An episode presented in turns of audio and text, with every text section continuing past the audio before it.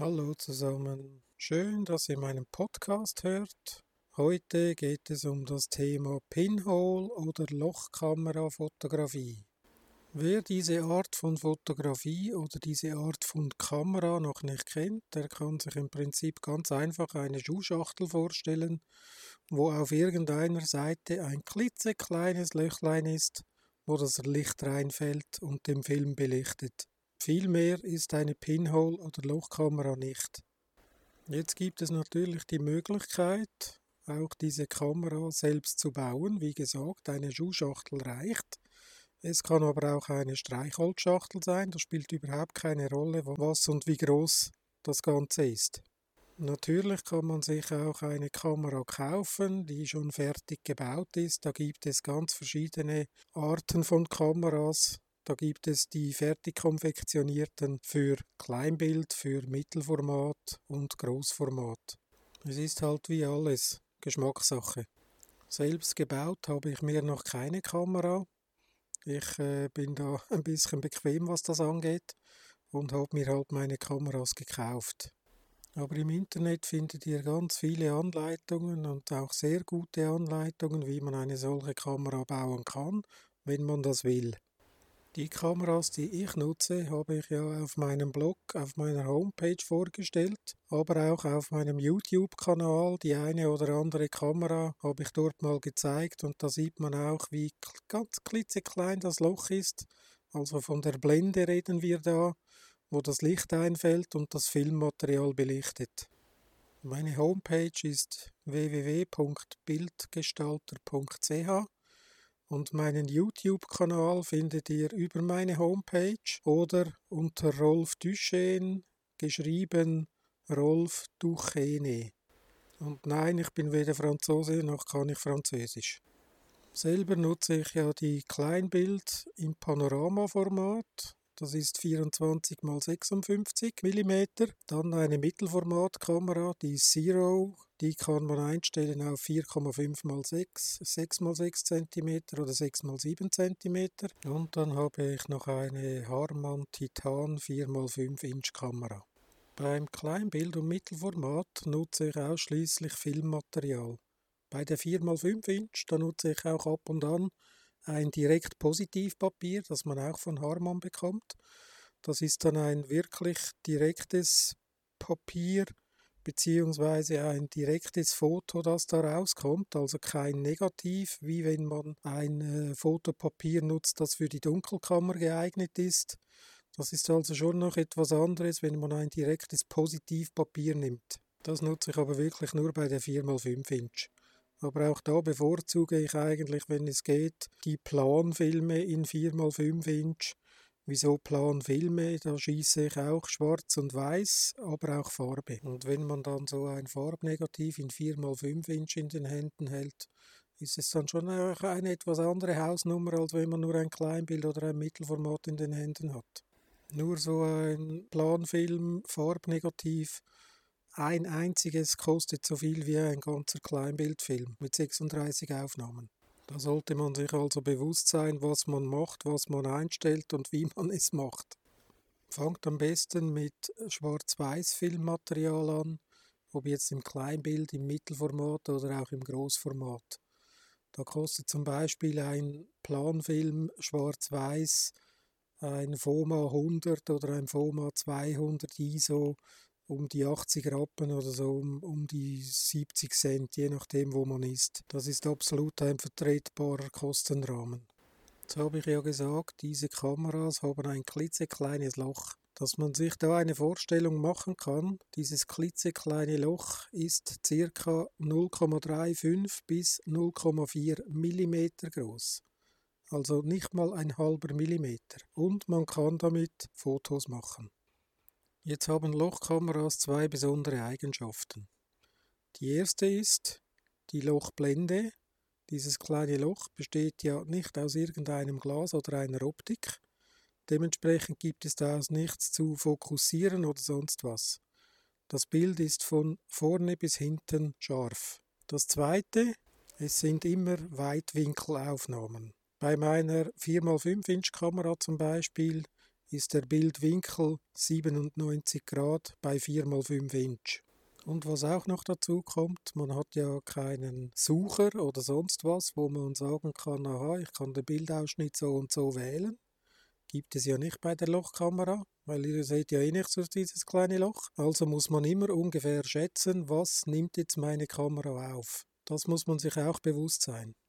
Natürlich ist diesem kleinen Löchlein auch eine lange Belichtungszeit geschuldet. Bei meiner 4x5 Inch zum Beispiel habe ich eine Blende von 206. Eine normale Fotokamera, die eine normale Linse hat, die kann in der Regel auf Blende 22 den Verschluss schließen, beziehungsweise die Blende.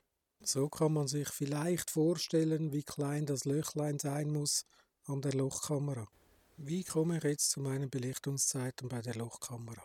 Entweder man nutzt einen externen Belichtungsmesser oder man nutzt die Tabelle, die bei manchen Lochkameras dabei ist.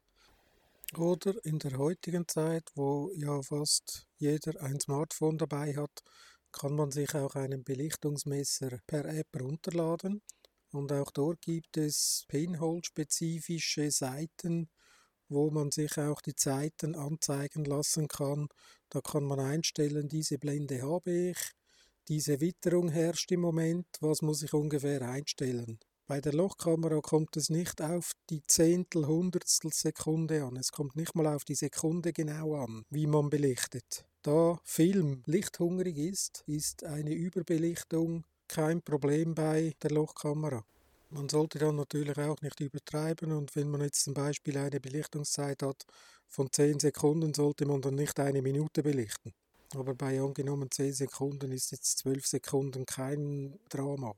Nur die Belichtungszeiten können sich natürlich auch sehr in die Länge ziehen.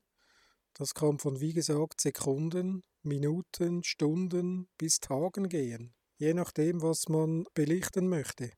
Man kann eine Lochkamera aber auch irgendwo wochenlang, monatelang irgendwo stehen lassen, wo sie ganz bestimmt nicht bewegt wird weil Bewegung gibt natürlich Bewegungsunschärfe im Bild. Aber auch das kann man selbstverständlich kreativ nutzen. Denn die Lochkamerafotografie ist ein sehr kreativer Prozess. Zum Thema Bewegungsunschärfe. Man sollte von Vorteil, wenn man dies vermeiden möchte, mit einem Stativ arbeiten. Ob jetzt das ein kleines Tischstativ ist oder ein großes Fotokamerastativ. Das ist völlig egal. Man kann die Kamera auch irgendwo hinstellen, auf den Boden stellen. Wenn man halt keine Bewegungsunschärfe im Bild haben möchte, muss es halt fest sein, darf sich halt nicht bewegen. Aber wie gesagt, man kann auch mit der Bewegungsunschärfe spielen und da sehr kreativ arbeiten. Probiert doch einfach mal ein Selfie mit der Lochkamera zu machen. Ihr werdet erstaunt sein, wie anstrengend das, das ist, so lange ruhig zu sitzen, dass man ein relativ verwacklungsfreies Bild hinkriegt. Wenn man sich seine Lochkamera selbst baut, ist es von Vorteil, wenn man daran denkt, dass vielleicht ein Stativanschlussgewinde der Kamera spendiert wird. Diese Aufnahmeschrauben bekommt man im Fotofachhandel ist natürlich bei einer äh, Schuhkarton-Lochkamera ein bisschen schwierig. Da sollte es schon eine Kamera aus Holz sein, wo man diese Schraube auch reindrehen kann. Aber so wie ich weiß, haben alle kaufbaren Lochkameras ein solches Stativgewinde schon vorhanden. Was nicht bei allem vorhanden ist, ist eine Wasserwaage. Denn man sollte die Kamera schon möglichst gerade ausrichten, in der horizontalen wie auch in der vertikalen. Aber das sind natürlich alles nur Empfehlungen. Machen kann man, was man will. Wie geht's denn weiter, wenn man einen Film belichtet hat? Man kann ihn ins Fotolabor geben. Das ist ja in Deutschland DM, Rossmann und sonst noch keine Ahnung, wo man überall den Film abgeben kann in Deutschland. Bei uns in der Schweiz sind es eigentlich nur noch die kleinen Fotolabore, wo man äh, Filme so abgeben kann. Oder bei Ars Imago zum Beispiel, das ist ein Fotohändler bei uns in Zürich an der Josefstraße 53. Das dauert dort aber gute zwei Wochen, bis man dann die fertigen Bilder bzw. die fertigen Negative in Händen hält. Wem das zu lang ist, der kann natürlich Schwarz-Weiß-Filme auch sehr gut und schnell und kostengünstig selber entwickeln. Auch da habe ich ein Video auf YouTube gestellt in meinem Kanal und da gibt es auch sonst noch etliche Videos, die das genau beschreiben und zeigen und da kann man sehen, wie wirklich einfach das vonstatten geht.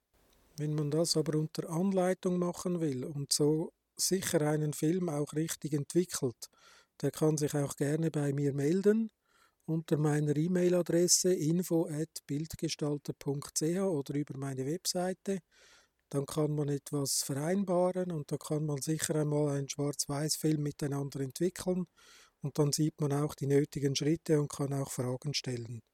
Wenn man dann noch weitere Ambitionen hat, ich habe auch eine Dunkelkammer, wo man die Negative in allen Größen vergrößern kann und so mal selbst einen Abzug macht auf 10 x 15 bis 20 x 30 cm ist überhaupt kein Problem. Das geht aber nur in Schwarz-Weiß und nicht in Farbe. Das soll es gewesen sein zum Thema Lochkamerafotografie. Ich hoffe, ihr hattet Spaß und habt vielleicht auch was gelernt dabei. Und schaut doch auf meiner Homepage vorbei www.bildgestalter.ch. Bis zum nächsten Mal und tschüss.